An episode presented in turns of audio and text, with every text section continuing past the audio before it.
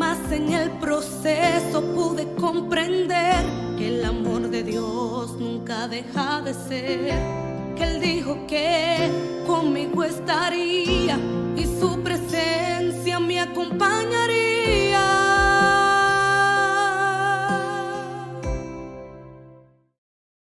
Buenos días, amados hermanos. Espero que se encuentren muy bien y es un gusto para mí poder estar nuevamente aquí con, con ustedes esta porción de la palabra. Y quiero empezar dando gracias a nuestro Dios por esta oportunidad que nos da de estar aquí y poder eh, compartir la palabra y que pueda ser de bendición para todos. Señor, te damos gracias un día más, Padre, porque tu bondad nunca se acaba para con nosotros. Queremos exaltar y bendecir tu nombre, Señor, y también queremos, Padre, recibir de ti en esta porción, Padre, de la palabra, que tú nos hables, que nuestro entendimiento, Padre, sea abierto y que podamos recibir tu palabra y pueda ser de bendición para nuestras vidas. En el nombre de Jesús te damos gracias. Amén. Y así en este mismo sentir, hermanos, quiero empezar a compartirles acerca de lo que Dios ha hablado con estas lecturas que hemos estado siguiendo en, en el transcurso de estos días. Y me quiero basar en el texto de Romanos 8, 29, 30. Y la palabra de Dios dice así, lo voy a leer en la nueva traducción viviente. Dice, pues Dios conoció a los suyos de antemano y los eligió para que llegaran a ser como su hijo, a fin de que su hijo fuera el hijo mayor entre muchos hermanos. Después de haberlos elegido, Dios los llamó para que se acercaran a Él, y una vez que los llamó, los puso en la relación correcta con Él. Y luego de ponerlos en la relación correcta con Él, les dio su gloria. Yo no sé usted, amado hermano, pero a mí me da mucho gozo saber que Dios nada hace por casualidad, que Él en todo siempre tiene un plan perfecto para nosotros. Y esta escritura nos hace entender que Dios cuida cada detalle de nosotros, que siempre su mayor intención es acercarnos y atraernos a Él. Y algo hermoso de saber es que Dios ya había pensado en nosotros antes de que siquiera nosotros existiéramos en este mundo. Él ya tenía planes para con nuestras vidas, aunque aún nosotros no le conocíamos. Y es hermoso saber que en los pensamientos de Dios nosotros siempre estamos incluidos. Y es algo maravilloso saber que Dios cuida siempre cada detalle para poder llamar nuestra atención y con la única finalidad de primero atraernos a Él, de que nosotros podamos primeramente voltear a verlo a Él y saber que Él nos ama y que su plan para nosotros siempre va a ser de bendición. Y lo que Él quiere que nosotros tengamos es que tengamos una vida plena en Él, que podamos vivir con paz en este mundo que aunque haya aflicciones, Dios nos promete que Él no nos desamparará y sobre esa promesa nosotros confiamos y creemos que Dios siempre es bueno con nosotros. La importancia también de acercarnos a Dios es que Dios quiere que sepamos que Él nos quiere hacer parte de su familia. Quiere que nosotros sepamos que somos sus hijos para que reconociendo que pertenecemos a Dios, él empiece a obrar de manera milagrosa sobre nuestras vidas. Una vez que nosotros sabemos que somos hijos, sabemos que ahora tenemos derechos que el Padre nos da. Y uno de estos beneficios es limpiar nuestras vidas, es restaurarnos primero para poder entender que necesitamos de Él en nosotros.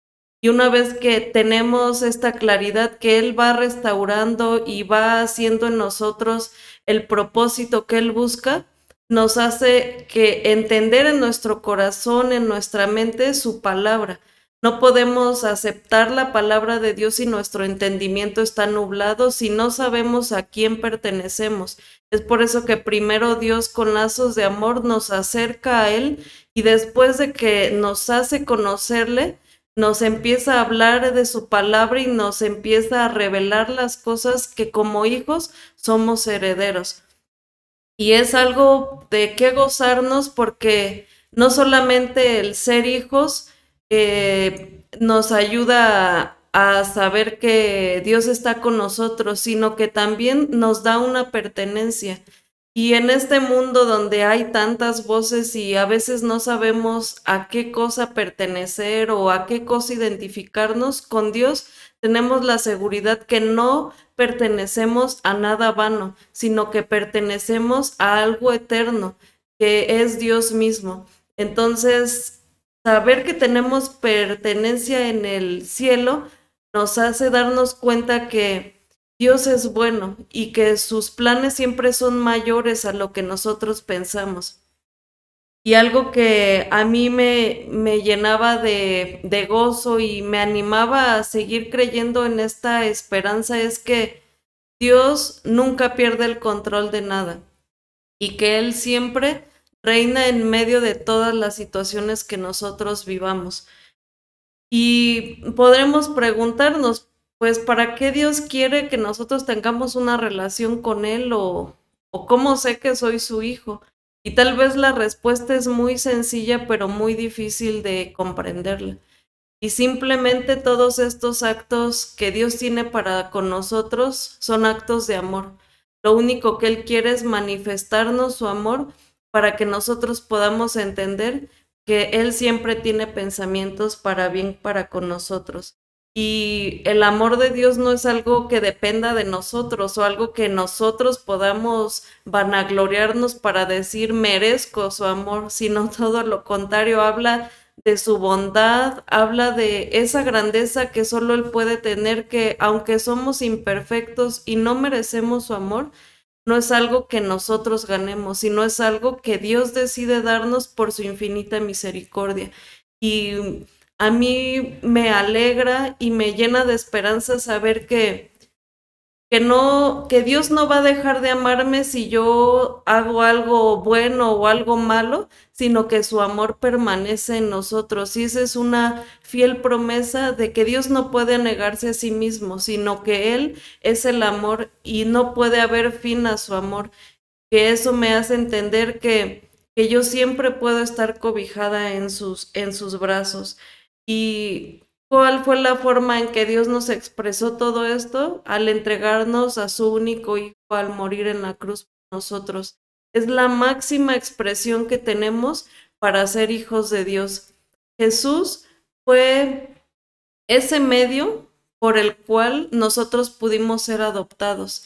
Y algo que, que, a mí me impacta y que ahora puedo decir, Dios eres muy bueno porque Tú usaste a Jesús para salvarnos y fuimos adoptados, pero nuestra posición no se quedó en un título de somos adoptados, sino que tú cambiaste nuestro estatus, ahora somos tus hijos, no somos alguien ajeno a ti, no somos eh, personas que somos relegadas, tenemos pertenencia en ti, tenemos todos los beneficios de un hijo, al poder recibir tus bendiciones, poder recibir todas las cosas que tú nos has prometido y sobre todo ser salvos por medio de este sacrificio de amor tan grande que tú para con nosotros. Y, y todo esto me hace eh, recordar que, que solamente Él puede darnos ese amor que necesitamos para cubrir cada vacío, cada cosa que nos haga insuficientes y que Dios ya pagó todo, que nosotros no tenemos que hacer nada para ganar este amor, no tenemos que, que hacer eh, em, más acciones buenas o comportarnos de cierta manera para saber que tenemos el favor de Dios. Claro que tenemos que dar un testimonio de que Dios está haciendo la obra en nuestras vidas, pero su amor no se limita a nuestras obras. Y eso es algo hermoso de saber y conocer. Y todo esto nos ayuda a que cuando nosotros ya tenemos esa conciencia que somos hijos de Dios, sabemos que podemos acercarnos confiadamente al Padre para pedir su protección, para en momentos difíciles saber que no estamos solos, también para encontrar ese consuelo y sobre todo saber que tenemos alguien mayor que todo lo que podemos conocer y que Él es más grande que cualquier situación que podamos enfrentar.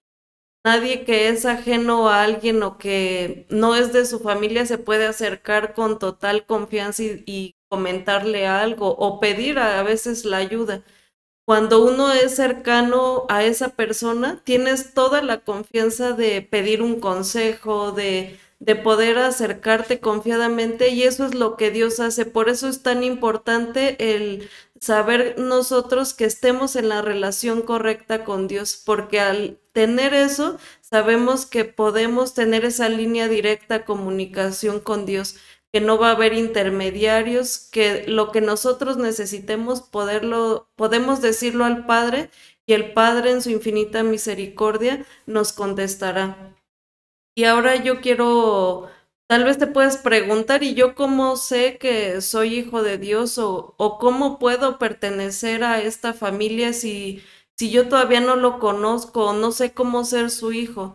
Y la, lo que Dios nos pide para pertenecer a ser su familia es primero reconocerlo, reconocerlo como nuestro Dios y nuestro Señor y también reconocer que hemos pecado delante de Él y que aún así, aunque somos pecadores, Él dio todo por amor a nosotros. Y después confesar todo esto a nuestro Dios y aceptarlo en nuestras vidas para que su voluntad se pueda hacer en las nuestras. Esto es con la única fidelidad, la fidelidad de Dios y la única finalidad de bendecir nuestras vidas. Yo te quiero invitar, amado hermano, que si es la primera vez que tú escuchas un devocional así o si no tienes la seguridad si eres un hijo de Dios, yo te invito a que juntos podamos hacer una declaración de fe afirmando que el Señor es el que reina en nuestras vidas y que lo aceptamos, aceptamos su voluntad para que Él nos haga parte de su familia. Yo te invito a que ahí donde estás, inclines tu cabeza, si gustas puedes cerrar tus ojos y solamente le digas al Padre, Señor Jesús, hoy te reconozco como mi Señor y Salvador. Reconozco que he hecho lo malo delante de ti, Señor, pero ahora sé que tú eres un Dios bondadoso y que me amas. Te pido que perdones mis pecados y también te pido que tú escribas mi nombre en el libro de la vida. Te acepto como mi único Señor y Salvador. En el nombre de Jesús. Amén. Y puede ser una declaración muy sencilla o muy fácil y podrás pensar, ya con eso, no, Dios no necesita que hagamos nada porque Él ya todo lo, lo pagó.